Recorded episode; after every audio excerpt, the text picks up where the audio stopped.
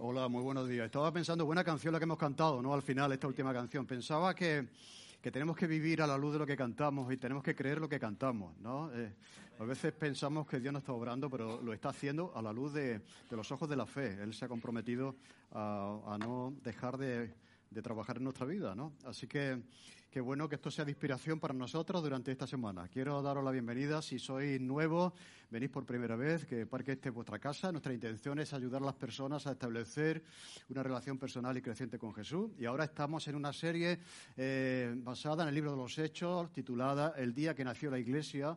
Y yo pienso que cada vez es más necesaria la Iglesia y también es un privilegio formar parte de la Iglesia. Así que retomamos de nuevo y ya esperamos en esta, en esta fase terminar ya el libro, ¿de acuerdo? Porque lo vamos a ver de una manera muy detallada, despacito, eh, tomando pues cada, cada párrafo prácticamente de una manera expositiva.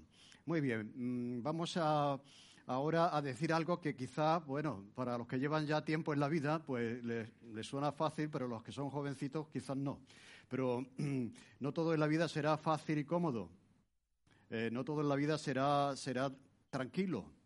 A veces en la vida vendrán momentos en los que las cosas se van a poner feas. Ese es el título del mensaje de hoy, cuando las cosas se ponen feas. ¿De acuerdo? Eh, no es que esté ocurriendo todos los días en nuestra vida, pero en algún momento de nuestra vida las cosas se van a poner feas. Esto, esto es la vida. Esto lo vemos en, el cine. Ahí van lo, los soldados por ahí haciendo, haciendo un, una misión de reconocimiento, van todos contentos, van, todos cantando y tal. De pronto una emboscada, eh, llueven los tiros por todos sitios y madre mía, las cosas se han puesto feas. ¿No? El avión va volando y todo tranquilo, están a punto de aterrizar, pero una bandada de pájaros eh, se mete en el motor, el motor sale ardiendo, lo hemos visto en el cine, ¿no? Y, y las cosas se ponen feas, ¿de acuerdo? Eh, vamos a ver, vas al médico, te haces una analítica y, te llaman al día siguiente diciendo, oiga, tengo que hablar con usted porque aquí hay, hay un dato, un dato mmm, que, es preocupante. Amigo, pues las cosas mmm, se, pueden, se pueden poner feas. Todo va bien en la familia, todos se llevan muy bien, hasta que fallece el abuelo o la abuela y hay una pelea por la herencia y, amigo, aquello termina fatal. ¿De acuerdo?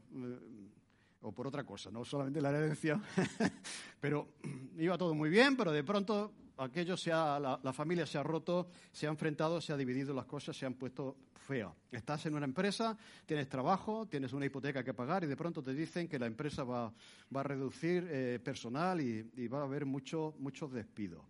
Tu matrimonio va bien, pero de pronto tu mujer o tu marido te dicen que han conocido a otra persona en el trabajo, que ya no te quieren, así que te van a dejar. ¿De acuerdo? Hay tantas situaciones en las cuales la vida se puede poner fea. Eh, hay, ese momento en que yo creo que cada uno de nosotros en su biografía personal eh, puede identificar algún momento difícil, algún momento, algún momento duro eh, a nivel personal o a nivel familiar, pero también a nivel eclesial. Hay momentos también en que las iglesias pasan por momentos difíciles y las cosas también se ponen feas, ¿de acuerdo? Eh, ¿Qué hacemos en esos momentos? Eh, muchas veces vemos en los partidos políticos que cuando las cosas se ponen feas, mucha gente abandona el partido, abandona el barco, buscando, ¿me entendéis? Cuando las cosas se ponen feas, no, no todo el mundo se mantiene firme. Y no todo el mundo lucha hasta el final. ¿De acuerdo? ¿Qué podemos hacer cuando las cosas se ponen feas, sea cual sea el ámbito en el que se pongan?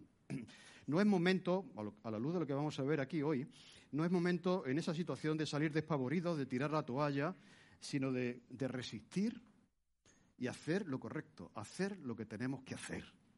¿De acuerdo? Eh, lo que hace ese piloto del avión, que, en lugar de decir que sálvese quien pueda y se tiran paracaídas y deja el avión allí eh, a su suerte, lo que hace el hombre ahí intenta hacer lo que tiene que hacer, aunque eso implique pues lo que implica muchas veces, ¿de acuerdo? Entonces es el momento en, eso, en esas circunstancias de resistir, de hacer lo correcto, porque yo creo que es cuando las cosas se ponen feas, cuando realmente mostramos lo que somos. Mostramos la realidad de nuestra fe, mostramos el compromiso que tenemos con el Señor, si es verdadero, cuando las cosas se ponen feas. Mira, las cosas se han puesto feas hace, dos años también para la Iglesia. Vino el COVID y, a nivel mundial se ha hecho un estudio y una tercera parte de la gente que iba a la Iglesia, sea cual sea la Iglesia, no ha vuelto a la iglesia, dejó de ir a la iglesia cuando las cosas se pusieron feas en relación a, esta situación. Entonces dice uno, ¿qué podemos hacer cuando las cosas se ponen feas? ¿Tiramos la toalla y abandonamos y salimos corriendo hasta que mejoren las circunstancias? ¿O mostramos la fortaleza de nuestra fe, eh, la realidad de nuestro compromiso, nuestra madurez personal cuando las cosas se ponen feas? Mira, feas se pusieron para Jesús cuando fue arrestado allí en el Monte de los Olivos. Ahí eh, empezaron a ponerse feas. Bueno, ya se pusieron feas cuando, cuando Judas traicionó al Señor por unas monedas y ahí se desencadenó el arresto de todo eso. En ese momento las cosas se ponen feas para Jesús. ¿Qué hizo cuando las cosas se pusieron feas? También el apóstol Pablo, en ese, en ese viaje de vuelta a Jerusalén, pues eh, vemos que en el texto de hoy, cómo las cosas se van a poner feas. Vamos a leer el texto de, de Hechos, capítulo 21, versículo 1 al 16, y, vamos a ver cómo la situación va a ser difícil de aquí en adelante para el apóstol Pablo. Dice, después de separarnos de ellos, zarpamos y fuimos con rumbo directo a Cos, al día siguiente a Rodas y de allí a Pátara. Y hallando un barco que pasaba a Fenicia, nos embarcamos y zarpamos. Al avistar Chipre, dejándola a la mano izquierda, navegamos a Siria y arribamos a Tiro porque el barco había de descargar allí. Y hallados los discípulos, nos quedamos allí siete días y ellos decían a Pablo por el Espíritu que no subiese a Jerusalén. Cumplidos aquellos días, salimos acompañándonos todos con sus mujeres y con sus hijos hasta fuera de la ciudad y puestos de rodillas en la playa, oramos y abrazándonos los unos a los otros, subimos al barco y ellos se volvieron a sus casas. Y nosotros completamos la navegación saliendo de Tiro y arribamos a Tolemaida y habiendo saludado a los hermanos, nos quedamos con ellos un día. Al otro día saliendo Pablo y los que con él estábamos, el que escribe se incluye ahí, fuimos a Cesarea y entrando en casa de Felipe, el evangelista, que era uno de los siete, posamos con él. Este tenía cuatro hijas doncellas que profetizaban. Y permaneciendo nosotros allí algunos días, descendió de Judea un profeta llamado Ágabo, quien viniendo a vernos tomó el cinto de Pablo y atándose los pies y las manos dijo, esto dice el Espíritu Santo, así atarán los judíos en Jerusalén al varón de quien, este, es este cinto y le van a entregar en manos de los gentiles. Al oír esto, le rogaron, le rogamos nosotros y los de aquel lugar, no solamente los que iban con Pablo, sino los creyentes de esa iglesia, que no subiese a Jerusalén. Entonces Pablo respondió, ¿qué hacéis llorando y quebrantándome el corazón?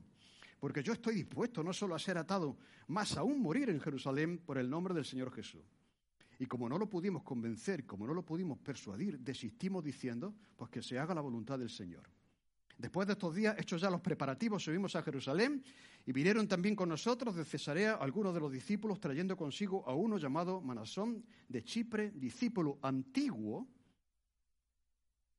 que llevaba mucho tiempo ya en el Señor, de los primeros convertidos, en casa de quien nos íbamos a hospedar. Vamos a ver el, mapa para recordar un poco el, viaje de vuelta de Pablo. Entonces Pablo eh, llega aquí y aquí a, Mileto y, llama a, los ancianos de la iglesia de Éfeso y se despide. Se despide de ellos. Estos hermanos eh, saben que no van a volver a ver a Pablo. Pablo, de hecho, se lo había dicho, ya no voy a volver a ver, porque él se temía que algo iba a pasar en Jerusalén. ¿Vale? Entonces toman el barco, van aquí, todo esto es una descripción de Lucas de todo el recorrido. Entonces llegamos aquí, ¿de acuerdo? De aquí llegan a, Tolemaida y después a Cesarea, ahí están en casa de Felipe y de aquí ya pues vemos que el pasaje nos deja a las puertas de, a las puertas de Jerusalén. Eh, eh, él viene con una ofrenda que ha recogido en todas las iglesias por donde ha pasado para ayudar en las necesidades de la iglesia de Jerusalén en ese momento. La iglesia de Jerusalén tenía una necesidad y todos los hermanos son solidarios con los cristianos en Jerusalén, a los que no conocían siquiera algunos de ellos, pues, y entonces Pablo está llevando esa, esa ofrenda. O sea, quiere decir que está haciendo algo bueno, está haciendo lo correcto, está llevando una ofrenda que puede aliviar la situación de los hermanos en Jerusalén. Y en medio de esa situación haciendo lo correcto, las cosas se van a poner feas para él. Nos recuerda un poco a José, ¿os acordáis? Que por hacer lo correcto, las cosas se pusieron muy feas y terminó en una cárcel.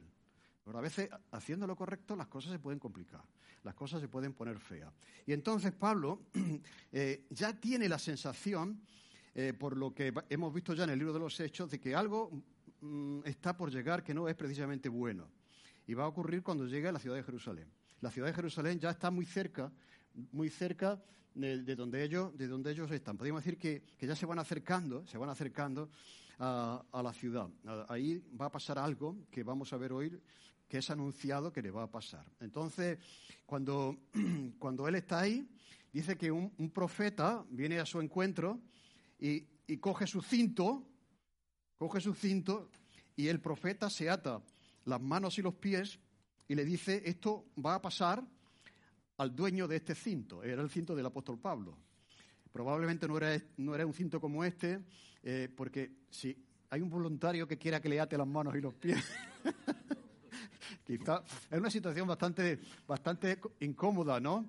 Bastante difícil, pero eh, este profeta era de los buenos. Vamos a ver ahora que hay buenos profetas y malos profetas, y los profetas suelen utilizar siempre ilustraciones, ¿de acuerdo? Entonces, él llega allí, va a decirle algo a Pablo, pero antes quiere ilustrarlo, ¿no? Y, a ver, Pablo, ¿me puedes pasar tu cinto? Probablemente era una cuerda larga que él llevaba, y entonces, pues, él mismo, él mismo se ata, probablemente quedó una situación bastante incómoda si te atan de las manos y de los pies. Entonces dice, esto te va a pasar a ti, Pablo, tú eres el dueño de este cinto, como subas a Jerusalén, esto es lo que te espera. O sea, las cosas se van a poner bastante feas para, para ti. ¿De acuerdo? Entonces, pero antes de llegar a eso y ver cómo respondemos eh, en situaciones como esa, pues vamos a volver un poquito atrás, ¿de acuerdo? Vamos a echar un poquito, vamos a hacer un, ¿cómo se llama esto? Un, volver atrás en, la serie, un flashback, ¿no? O algo así, y vamos a volver atrás. Dice, dice el texto de Lucas, al avistar Chipre, dejándola a mano izquierda, navegamos a Siria y arribamos a Tiro porque el barco había de descargar allí. Era un barco comercial que llevaba eh, allí paquetería de Amazon, ¿de acuerdo? Y entonces pues tenían que dejar allí los paquetes, ¿de acuerdo? Entonces eh, ellos estuvieron allí un tiempo hasta que ese barco pues eh, fuese descargado, etcétera. Dice, porque había de descargar allí. Y hallados los discípulos, nos quedamos allí siete días. Y ellos decían a Pablo, por el Espíritu, que no subiese a Jerusalén. Antes de que el, profeta le dice a Pablo a través de la ilustración del cinto que no, no suba, esto le, no, dice que le dice que esto te va a pasar, no, no, no, le dice exactamente que no suba. Son estos creyentes los que ya antes de que lo diga el profeta le dicen, mira, no subas a Jerusalén. Entonces, mira, es muy interesante que, que Pablo se queda allí siete días y lo primero que hace Pablo es buscar a la iglesia. Eso es muy interesante. Pablo podía haberse quedado allí en, el hostal del puerto esperando que el barco estuviera disponible para seguir su viaje, pero lo primero que hace es buscar una iglesia. Este es un buen consejo. Cuando nos mudamos de, ciudad y todo eso, y somos cristianos, lo primero que debemos hacer es, buscar una iglesia. Una iglesia para, congregarnos eh, en esa ciudad. Y él, eso fue lo primero que hizo. Y a veces, cuando las cosas se ponen feas para nosotros, no tenemos ganas de ir a la iglesia. No tenemos ganas de hablar con nadie. No tenemos ganas de hablar con los hermanos. ¿De acuerdo? Y la tendencia es a encerrarnos ¿de acuerdo? Y a, no buscar esa relación con la iglesia, pero precisamente lo que Pablo hace. Lo contrario de lo que muchas veces hacemos nosotros. Y, es el dato que he dicho del COVID, que realmente es significativo. O sea, ¿cómo es posible que gente que, que, dice ser cristiana abandone, abandone de una manera así como hemos dicho? Porque hay un, una situación difícil. Es, verdad, por supuesto, hay casos donde uno dice, pues, pues, quédate en casa, pero me entendéis, ¿no? O sea, mm, una tercera parte del, cristianismo ha dejado de ir a la iglesia porque las cosas se han puesto feas, en un sentido, ¿no? Y, porque, y supone también a veces un riesgo, porque supone un sacrificio, etcétera, etcétera, etcétera. Pablo lo primero que hace es buscar a la iglesia. Y allí esos hermanos a los que busca le dicen por el Espíritu que no suba a Jerusalén. Le dicen que no suba. Y es muy interesante que lo, que lo dicen por el Espíritu. Parece ser que, no son ellos, sino que es el Espíritu, el Espíritu Santo, el que les dice, le está diciendo a Pablo que no suba. Eh, pero al mismo tiempo, eh, el Espíritu le dice a Pablo lo que, lo que le va a pasar. No subas a Jerusalén. Eh, y la pregunta es, ¿eso era del Señor?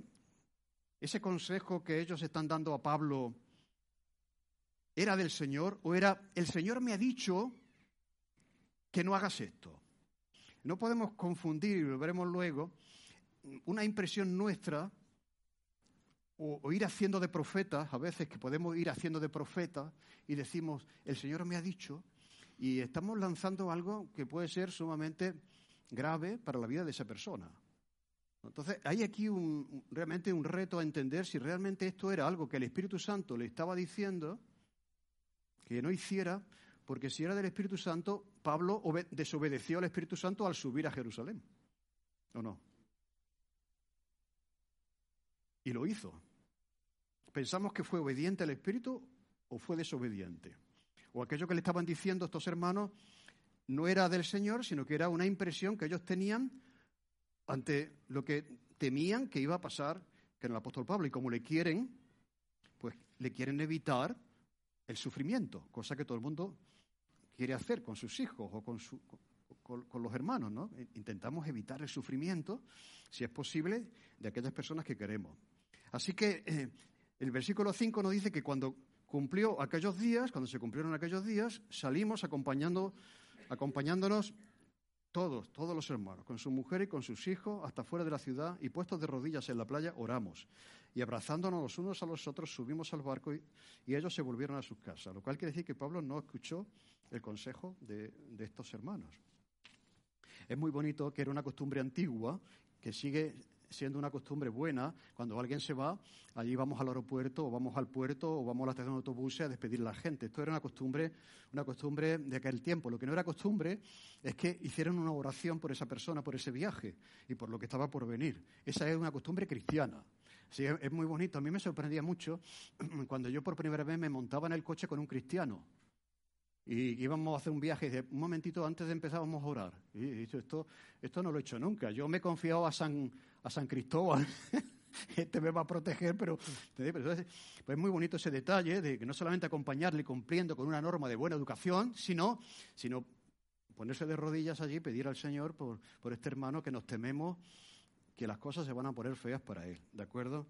Así que ellos vuelven a casa y vemos aquí dos destinos muy interesantes, y esto es la vida también y a veces la vida cristiana, que uno, después de orar, vuelven a su casa con tranquilidad y con seguridad, sin ningún tipo de temor. Pero los que, los que van con Pablo se dirigen a un destino que va a ser incierto. Y esto pasa con la vida. A veces ve uno una persona cristiana, hija de Dios, oye, que va en un camino fantástico, todo parece que le va bien, y ve uno a un hermano tan, tan bueno como él, ¿me entendéis? y parece que va en una dirección donde las cosas están feas o se van a poner feas o siguen siendo feas. Estos son los designios de Dios para, para sus hijos, ¿no? Pero veis que son dos, unos vuelven a su casa sin ningún tipo de temor, pero los que van con Pablo van mm, hacia, no, sabemos qué es lo que va a pasar, ¿de acuerdo? Bueno, ya sí que temían que algo iba a pasar. Muy bien, entonces, entonces en segundo lugar, llegan a, a Tolemaida, aquí que está que está aquí, ¿veis? En segundo lugar, la, segunda parada, y entonces dice, nosotros completamos la navegación saliendo de Tiro, arribamos a Tolemaida, y habiendo saludado a los hermanos, nos quedamos con ellos un día. De nuevo, Pablo, en esta segunda ocasión, ya es solamente un día, pero también busca la comunión de los hermanos. O sea, qué importante, y mucho más cuando las cosas se ponen feas. ¿Os acordáis? Jesús sabe que las cosas se están poniendo feas y les dice a los discípulos, por favor, ¿me podéis acompañar en esta hora? De alguna manera Jesús necesitaba el apoyo de los discípulos. ¿Y qué hacen los discípulos? Se quedan durmiendo, se duermen allí, ¿no? Pero veis que, la importancia de, la comunión, de la iglesia, de buscar a los hermanos, de no quedarte en casa, de, de no tirar la toalla, de no abandonar, sino buscar la oración, la comunión, el apoyo de tus hermanos cuando las cosas se están poniendo feas. Hay algunos que dicen, algunos teólogos que dicen, ya lo dije, lo anticipé anteriormente, que, que está haciendo una comparativa entre Jesús, la subida de Jesús a Jerusalén y el, sufrimiento que se daría en Jesús en Jerusalén, y la subida de, Pablo a Jerusalén, que es muy similar a la de Jesús. Os dije en una ocasión, ya, hace ya muchos años, que, que Pablo decidió irse andando en un camino que los demás que iban con él hicieron en barco. ¿Por qué? Porque se temía que se iba acercando a las cosas feas. Y entonces necesitaba de ese tiempo solo para reflexionar, para afirmar eh, la voluntad de hacer lo que Dios quisiera y quería que hiciese. ¿De acuerdo? Pero la importancia de eso. Mira, esta semana leyendo así, encontré una frase que dice, no puedes decir que amas a Jesús y no amas congregarte con tus hermanos. No puedes decir que, que amas a Jesús y no congregarte con tus hermanos en la iglesia que ama a Jesús y por la que murió Jesús. O sea, no puede, es una contradicción. No, yo no necesito la iglesia, yo tengo al Señor y yo tengo mi relación con Él. No puedes decir que amas a Jesús si no amas a la iglesia por la que murió Jesús. La importancia, y Pablo tenía claro, era solamente un día, pero en, la segunda ocasión que busca la relación y la comunión con los hermanos. En tercer lugar, de ahí, de, Maida va a Cesarea. Al otro día, saliendo Pablo, y los que con él estábamos, Lucas se, se, incluye, fuimos a Cesarea. Y entrando en casa de Felipe el evangelista, que era uno de los siete, posamos con él. Y este tenía cuatro hijas doncellas que profetizaban. Así que Pablo va a casa, ¿sabéis quién era Felipe? Felipe era uno de los diáconos, de acuerdo, que, eh, fue llamado por los apóstoles a servir en las necesidades de la iglesia de Jerusalén, atender a las viudas y tal, pero era un evangelista, era una persona que tenía carga por alcanzar a los perdidos. Y el Espíritu Santo le dice a Felipe, mira, vete de aquí y ve en dirección y que te vas a encontrar con un hombre que viene leyendo al profeta Isaías, ¿os acordáis la historia? Acércate a ese carro, después de llevar a Jesús al etíope y de bautizarle, pues entonces dice que, el Espíritu llevó a Felipe en dirección a Cesarea. O sea, él fue predicando por toda ese, no volvió a Jerusalén, sino que fue predicando por toda esa región hasta que llegó a Cesarea y ahí se instaló. Y ahí vivió en Cesarea. Y dice aquí ya Lucas que tenía cuatro hijas que profetizaban. Por lo tanto, eh, cuando Pablo llega aquí a Cesarea, ¿dónde va? ¿A quién busca? Pues a otro hermano, en este caso a, a Felipe. Y y este hombre, como no, se dice nada de la mujer, probablemente había muerto, pero dice que sí que tenía cuatro hijas que profetizaban.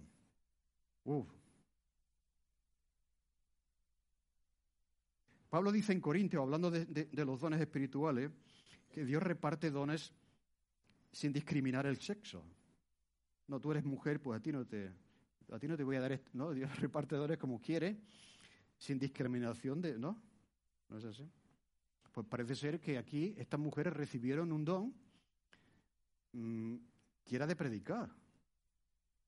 El don de profecía era un don de traer la palabra de Dios. Así que, mm, ¿me entendéis? Que es bíblico que las mujeres puedan predicar.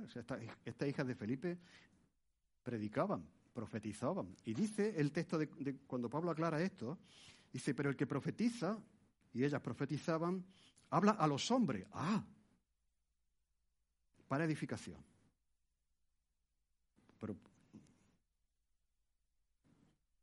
los hombres, no, solamente a los hombres y a las mujeres no, ¿me entendéis? Pero habla a hombres y mujeres. ¿Y qué es lo que está haciendo cuando habla? Cuando profetiza, cuando predica. Pues edificar, exhortar y consolar. Dice, es mejor el don de profecía que el, que el don de lenguas porque el don de lengua, en un sentido, tiene un beneficio personal, puede tener un beneficio personal, pero el don de profecía es, la capacidad de edificar, de exhortar y consolar. Y eso es lo que estas mujeres hacían. Por lo tanto, aquí creemos en esta iglesia que las mujeres pueden tener ese don y pueden predicar. Otra cosa es que, que quieren hacerlo. Muchos dicen, no, no, no, no, búscate otra persona, búscate. Pero creemos que esto lo vemos aquí en el libro de los Hechos. Bien, este es un tema interesante, pero no podemos quedarnos aquí. Dice que permanecieron allí algunos días, y aquí viene, aquí viene lo que estábamos diciendo al principio, que descendió precisamente de Jerusalén, de Judea, un profeta llamado Ágabo, quien viniendo a vernos tomó el cinto de Pablo, dice, y atándose los pies y las manos dijo, esto dice el Espíritu Santo, así atarán los judíos en Jerusalén al varón de quien es este cinto. ¿De quién es este cinto? Pablo dice, es mío, pues eso te va a pasar a ti y le entregarán en manos de los gentiles. Al oír esto, le rogamos nosotros y los, de aquel lugar que no subiese a Jerusalén. O sea, es muy interesante que ya le habían anticipado a Pablo lo que le iba a pasar, pero parece ser que aquí ya no solamente los hermanos de la iglesia, probablemente eh, lo que hemos visto, que le habían dicho Pablo no suba, sino ahora viene un profeta y dice lo mismo. Y es que este profeta tenía crédito, era un profeta mm, respetado. Mm, no es la primera vez que aparece aquí este profeta, ya apareció otra vez en el libro de los Hechos. ¿De acuerdo? Vamos a leer un pasaje donde dice lo siguiente, capítulo 11, versículo 25 al 28, para saber un poco de este hombre, de este profeta. Es la segunda vez que aparece. Después fue, capítulo 11, versículo 25, después fue, fue Bernabé a Tarso para buscar a Saulo y hallándole le trajo a Antioquía. Antioquía era una iglesia que, si vemos el mapa, está aquí, que era una iglesia muy importante donde Pablo comenzaría los viajes misioneros. O sea, era una iglesia que, que, surgió y que había necesidad de que alguien estuviera allí. Y entonces Bernabé llamó a Pablo y le trajo para ayudarle a edificar la iglesia de Antioquía. Y se congregaron allí todo un año con la iglesia y enseñando a mucha gente y a los discípulos se les llamó cristianos por primera vez en Antioquía, ¿veis? Esto lo hablamos ya. Ahí se les llamó cristianos por primera vez, antes se les llamaba los del camino, por aquí se les llamó cristianos. Y en aquellos días unos profetas descendieron de Jerusalén a Antioquía y levantándose uno de ellos llamado Ágabo, daba a entender por el Espíritu que vendría una gran hambre en toda la tierra habitada, la cual sucedió en tiempo de Claudio.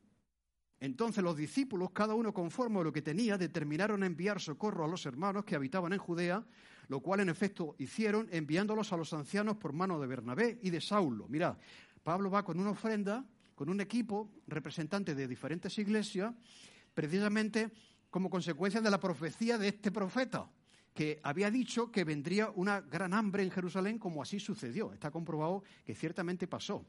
Por este sentido, la Iglesia se anticipó y ya proveyó de recursos económicos para ayudar a la Iglesia en Jerusalén. Lo cual quiere decir que era un profeta creíble. Dice el Antiguo Testamento que si hay alguien que hace una profecía, dice que va a haber hambre y luego no la hay, que tiene que ser apedreado. O sea, es muy grave, eh, mm, ¿no? Eh, acercarte a alguien y decirle, el Señor me ha dicho que esto te va a pasar a ti ¿no? Y, vives toda tu vida. Entonces, es muy grave eso. Entonces, como tú vayas así y eso no sea verdad, hay un juicio de Dios para ti. No estás haciendo bien. Pero este era un profeta, ¿me entendéis? Que era un profeta creíble. Por eso, como ellos sabían, los que iban con Pablo, que este era el que había predicho que habría hambre y no se equivocó, tampoco se va a equivocar aquí. Pablo, hasta aquí los hermanos han dicho que no subo, pero ahora te lo decimos nosotros, Lucas y el resto. Pero bueno, ¿qué vamos a hacer con la ofrenda? Si esta es nuestra misión. Da igual, ya veremos, ya la mandaremos un giro, pero ahora hay que, hay que, intentar mm, no protegerse, hay que intentar evitar el sufrimiento. Eso nos recuerda a lo que hizo Pedro con Jesús cuando Jesús le dijo que era necesario que subiese a Jerusalén porque allí iba a ser entregado. Señor, eso no te pase. O sea, no te pase en ninguna, en ninguna medida. A, pesar de todo eso, eh, Pablo siguió adelante y en efecto, como había dicho Ágabo, y lo vamos a ver la semana que viene, cayó en manos de los romanos y sufrió lo que el profeta le dijo que iba a sufrir. Al oír eso, versículo 12, tanto los que van con Pablo como la iglesia, no subas, no subas. Eh, ¿Cuál es la intención? La intención, en un sentido, puede ser comprensible. O sea, cuando Pablo, cuando Pedro le dice al Señor, Señor, no subas a Jerusalén, en un sentido, Pablo está buscando que Jesús no sufra. ¿No? No quiero decir que, ¿de acuerdo? Está, hombre, si, tú sabes que esto te va a pasar, pues no te metas ahí, no hagas eso. Evítalo, mira por ti mismo, ¿no? Entonces, es lógico, es, lógico que uno quiera eh, evitar pues sufrimiento y a las personas que uno quiere, pues evitarles el sufrimiento. Pero a veces hay que sufrir. Y a veces uno tiene que, beber la copa que tiene que beber. ¿De acuerdo? Mira, hay algo interesante que quisiera decir en relación a esto. Eso nos pasa también a nosotros. Queremos evitar el sufrimiento de la gente a la que amamos. Pero una vez leí, en un libro que yo siempre recomiendo, que no tenemos que interponernos en los planes que Dios pueda tener con las personas. Aunque eso implique que van a sufrir. Porque a veces Dios nos enseñará a través del sufrimiento. Y si te interpone, te estás interponiendo a lo que Dios quiere hacer a través de esa persona, a través de esa situación. Lo dice de Jesús en hebreo, que aprendió obediencia por lo que padeció. Así que es legítimo, en un sentido, que intentemos evitar las situaciones difíciles, los problemas. de hecho, bueno, como vayamos así intentando limpiar el camino para la vida de la gente, es que no lo estamos haciendo bien, porque eso no es la vida. Nuestros hijos tendrán que aprender a enfrentar los problemas y a superarlos, siempre con el apoyo de sus padres y con el apoyo de la iglesia. ¿Veis que la iglesia está ahí? La iglesia le dice a Pablo, mira, Pablo, como hizo Pedro, evita subir a Jerusalén, mira por ti mismo. Pero estuvo ahí, orando por él. Y al final, ¿qué dijeron? Que se haga la voluntad de Dios. Viendo que no le podían convencer, dice mm, que se haga la voluntad de Dios. ¿Por qué? Porque Pablo les dice, eh, ¿qué hacéis ahí llorando y quebrantándome el corazón? Porque yo estoy dispuesto no solo a ser atado, más aún a morir en Jerusalén por el nombre del Señor Jesús.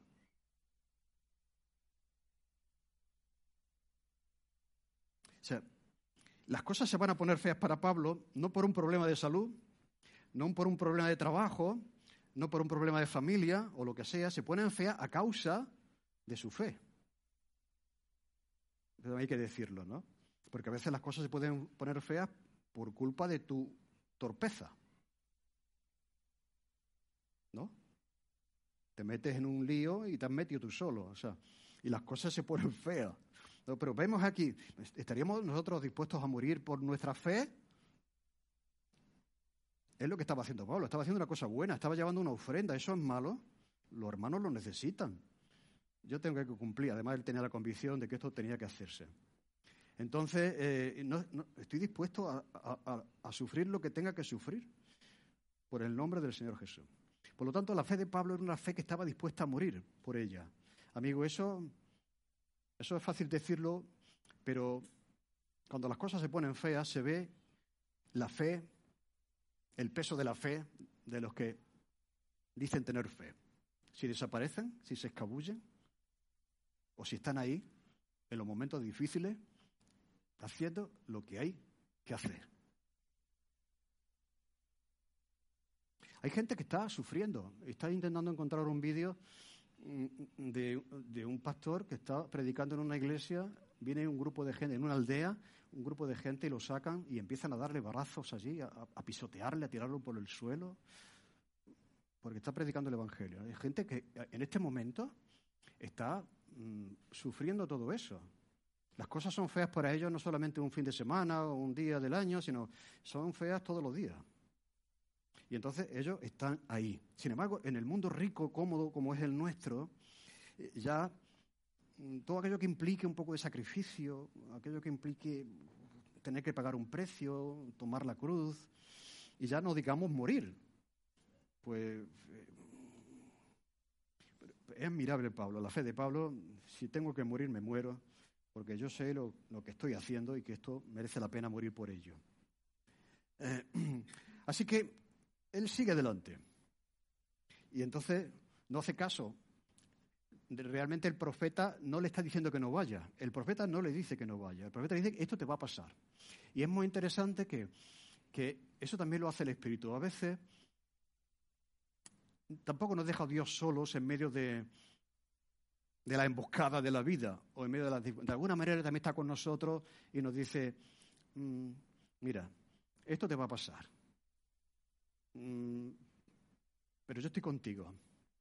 Pero tienes que pasar por ahí. Yo me acuerdo, ahora me viene a la mente, cuando yo me convertí, momentos difíciles, y yo dije, Señor, mm, y, yo sentía, mm, yo estoy contigo todos los días hasta el fin. Es lo que dice la Biblia, ¿no? Pero tienes que pasar por ahí.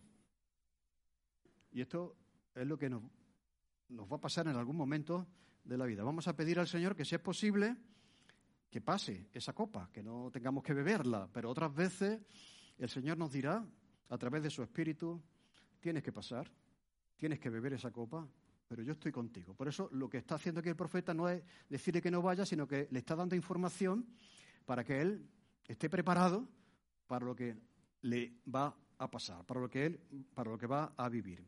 Así que la advertencia del Espíritu Santo tenía la intención de preparar, pero no retener a Pablo. Mira, os leo una frase. Elegir sufrir significa que algo anda mal. Elegir la voluntad de Dios, incluso si eso significa sufrir, es algo muy diferente. Ningún sano creyente elige el sufrimiento de por sí, pero sí que elige la voluntad de Dios, tal como hizo Jesús. Ya sea que implique sufrimiento o no. Quiero decir que aquí no estamos. Eh, Pablo era un insensato, este era un masoquista, este le gustaba que le, apedreara. No, no, no. Un cristiano equilibrado, sano, eh, evitará el sufrimiento si se puede evitar. De hecho, en una ocasión Pablo dice: Eh, parad que yo soy un ciudadano romano, no me podéis tratar así. ¿De acuerdo? Y Jesús, cuando lo van a tirar por lo alto de la montaña, ¿qué es lo que hace Jesús? Se escabulle. Porque, quiero decir, los sensatos algunos cristianos primitivos entendieron esto mal y se ofrecían voluntarios para que los tiraran a los leones. ¿No? Vamos a ver. Mm, mm, si tú puedes evitar el sufrimiento, evítalo. Pero hay momentos que no vas a poder evitarlo porque a través de esa situación el Señor te va a fortalecer, te va a enseñar, te va a capacitar.